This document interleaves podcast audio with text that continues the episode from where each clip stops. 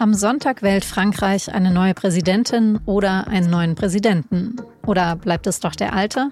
Emmanuel Macron liegt in den Umfragen vorne, aber es ist knapp. Die rechtsextreme Marine Le Pen hat aufgeschlossen, sodass es in gut zwei Wochen zu einer Stichwahl kommen könnte. Wer wird Frankreichs nächstes Staatsoberhaupt? Und was bedeutet das für Europa? Darüber habe ich mit Nadja Pantel gesprochen. Sie berichtet für die SZ aus Frankreich. Sie hören auf den Punkt, den Nachrichtenpodcast der Süddeutschen Zeitung. Ich bin Franziska von Malsen. Bienvenue und schön, dass Sie dabei sind. Noch bis vor wenigen Wochen sind es in Frankreich vor allem Zeitungen und Talkshows, die der Frage nachgehen, wer der nächste Präsident oder die nächste Präsidentin werden könnte.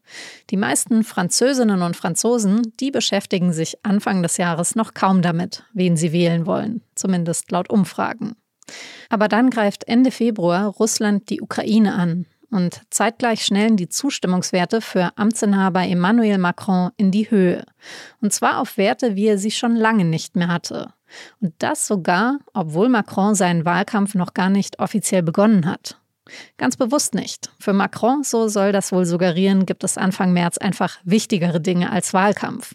Neben der Corona-Pandemie jetzt eben noch den Krieg. Als Präsident von Frankreich muss er diese globalen Krisen managen.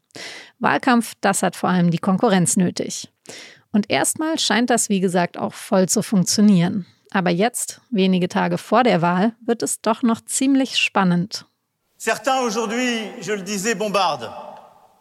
À quelques heures de Paris, d'autres nur einige Stunden von Paris entfernt, sagt Macron, würden Bomben geworfen. Und es gäbe Leute, die wollten auch Frankreich um Jahre zurückwerfen. Macron aber kämpfe für den Fortschritt, für Europa und gegen die Nationalisten. Damit meint Macron auch seine größte Konkurrentin, die rechtsextreme Marine Le Pen. Die hat deutlich aufgeholt und liegt jetzt nur noch ein paar Prozentpunkte hinter Macron. Noch eine Amtszeit mit Macron, sagt Le Pen, das wäre ein Point of No Return für das Land. Nochmal Macron als Präsident, das wäre die Dekonstruktion von Frankreich und soziale Verwüstung. Es sei Zeit, dass Frankreich wieder sein Haupt erhebe. Le temps est venu pour le pays de relever la tête.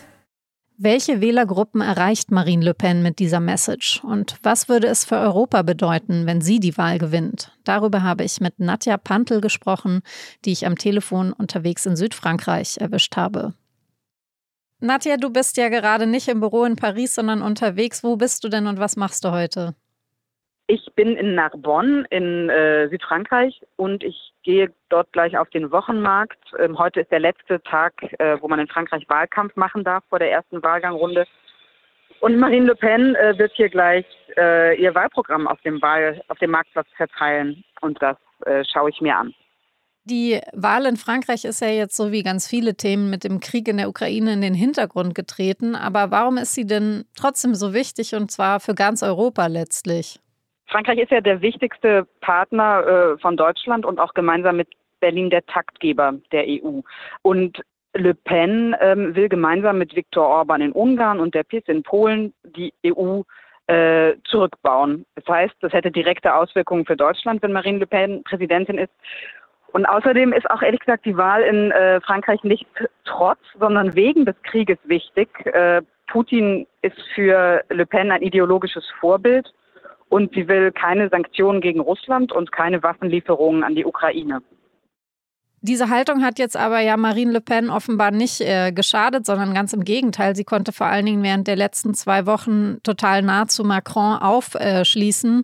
Äh, Eigentlich unglaublich, oder wie ist das zu erklären?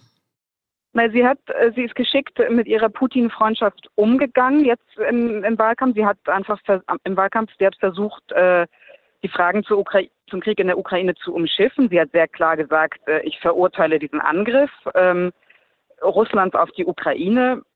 Und sagt, sie möchte keine Sanktionen gegen Russland, weil ihre Priorität immer ist, das französische äh, Volk zu schützen. Und Sanktionen gegen Russland würden auch Preissteigerungen in Frankreich bedeuten.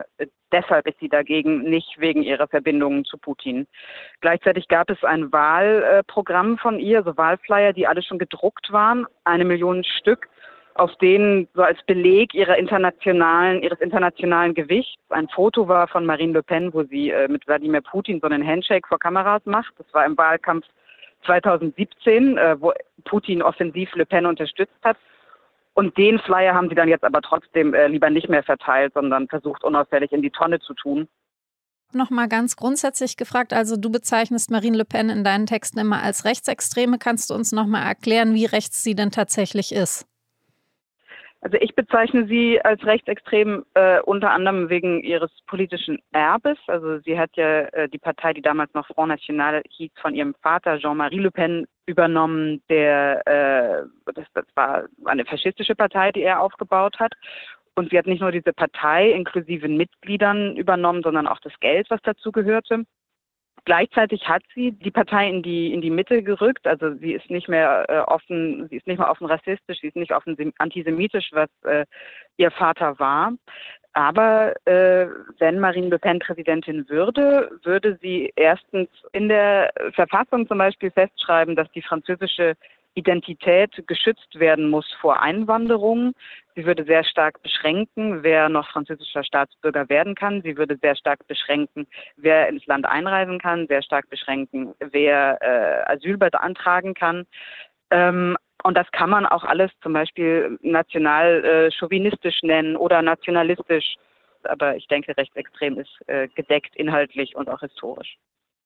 Jetzt hat sie ja in Eric Zemmour einen Konkurrenten, der noch radikaler auftritt. Was ist denn der für ein Mann und ist er am Ende für Le Pen eher ein Problem oder vielleicht sogar ein, eine Hilfe? Zemmour wurde lange, das fand ich auch immer wieder äh, falsch, wie in so einem Planspiel eher betrachtet, dass es hieß, na ja, aber wenn Zemmour jetzt aufsteigt, dann bedeutet das vielleicht so in so einer Mechanik, dass dadurch Le Pen nicht in die Stichwahl kommen könnte, weil sich die Stimmen sozusagen auf der die rechtsextremen Stimmen gegenseitig kannibalisieren. Jetzt sieht man vor diesem ersten Wahlgang, dass die Stimmen von Seymour zurückgehen, auch weil einige Leute wahrscheinlich denken, naja, Marine Le Pen hat einfach bessere, bessere Chancen. Und durch Seymour ist aber das Wählerreservoir der Rechtsextremen erweitert worden, dadurch, dass so eine gewisse Schicht von äh, erzkonservativer reaktionärer Bourgeoisie eher Seymour wählt als Le Pen. Aber die haben kein Problem damit, wenn Marine Le Pen im zweiten Wahlgang ist, in der Stichwahl, dann für Marine Le Pen zu stimmen. Das heißt, anders als 2017 hat Marine, Marine Le Pen ein Wählerreservoir, das sich vergrößern kann zwischen ersten und zweiten Wahlgang.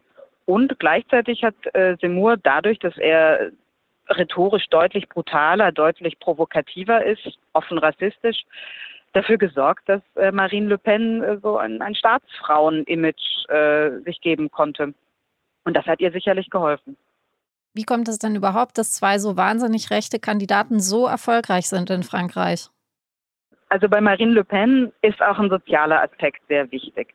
Ähm, das merkt man auch jetzt, so wie sie ihren Wahlkampf gestaltet. Sie redet, eigentlich sind ihre Kernthemen Einwanderung und Sicherheit. Aber darüber hat sie jetzt kaum gesprochen, sondern sie spricht über die Kaufkraft. Also darüber, wie viel habt ihr eigentlich am Ende des Monats und am Anfang des Monats im Portemonnaie, liebe Franzosen. Und man muss sich anschauen, Marine Le Pen hat in den, Jahr, in den vergangenen Jahren äh, viele Leute gewonnen, die früher äh, kommunistisch gewählt haben.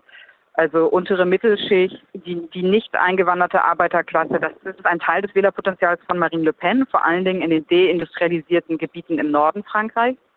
Und dann gibt es ein anderes großes Wählerreservoir, das ist im Süden Frankreichs, am Mittelmeer. Und das ist eher so eine äh, identitäre Rechte. Ich bin jetzt gerade auch in, in, äh, in Südfrankreich.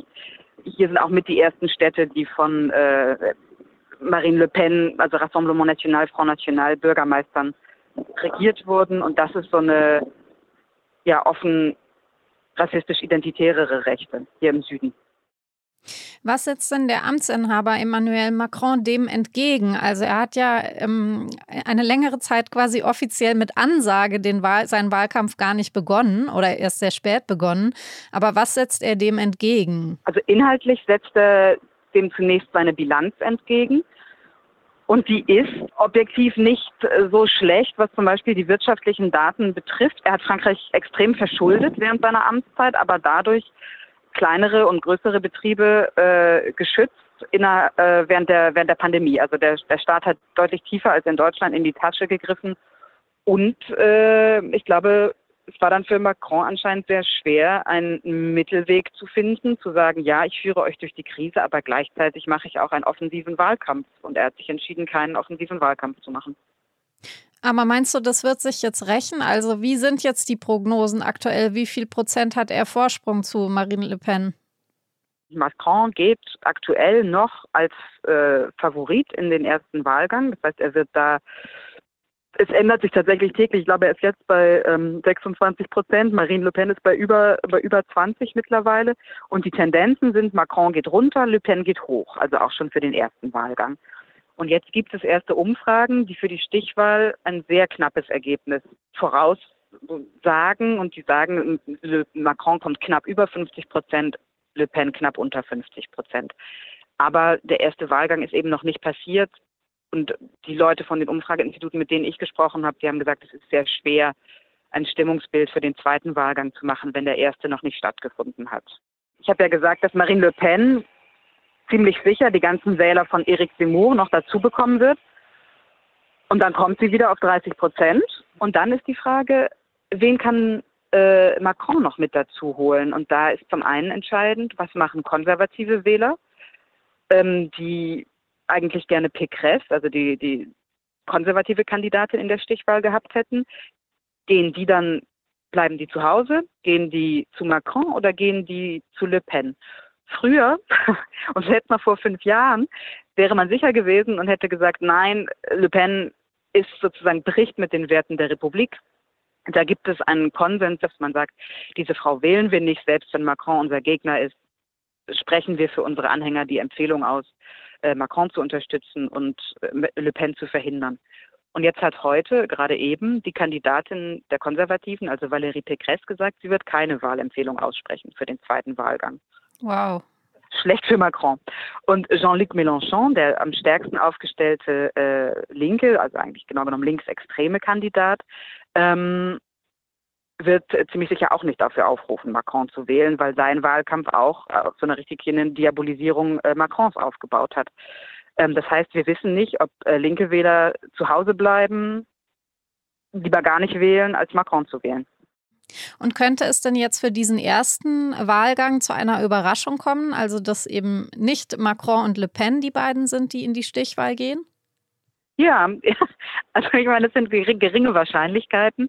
Aber was diese Wahl jetzt zeigt, ist, äh, dass es alles völlig volatil ist und dementsprechend schwer ist es gerade Prognosen zu treffen.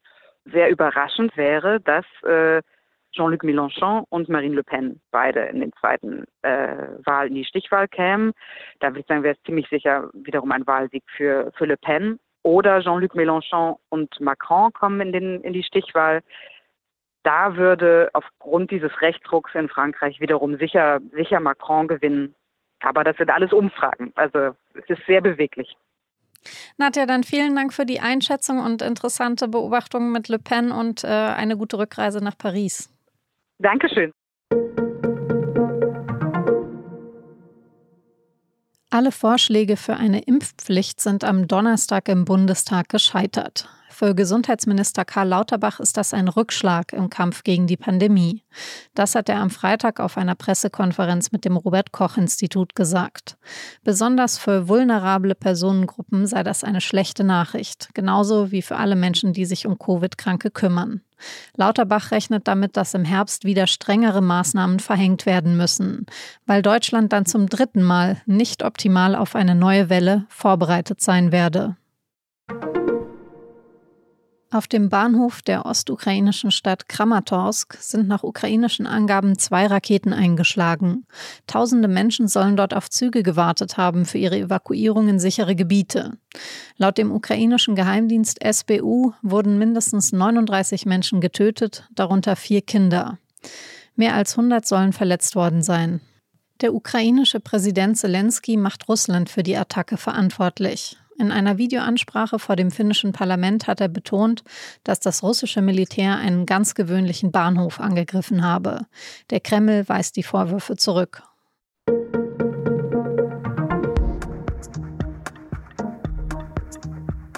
Vor genau 20 Jahren tötet ein ehemaliger Schüler am Gutenberg-Gymnasium in Erfurt 16 Menschen. Mein SZ-Kollege Marcel Laskus ist damals zwölf und sitzt gerade im Matheunterricht, als er die Schüsse hört. Es ist einer der schlimmsten Amokläufe der deutschen Geschichte.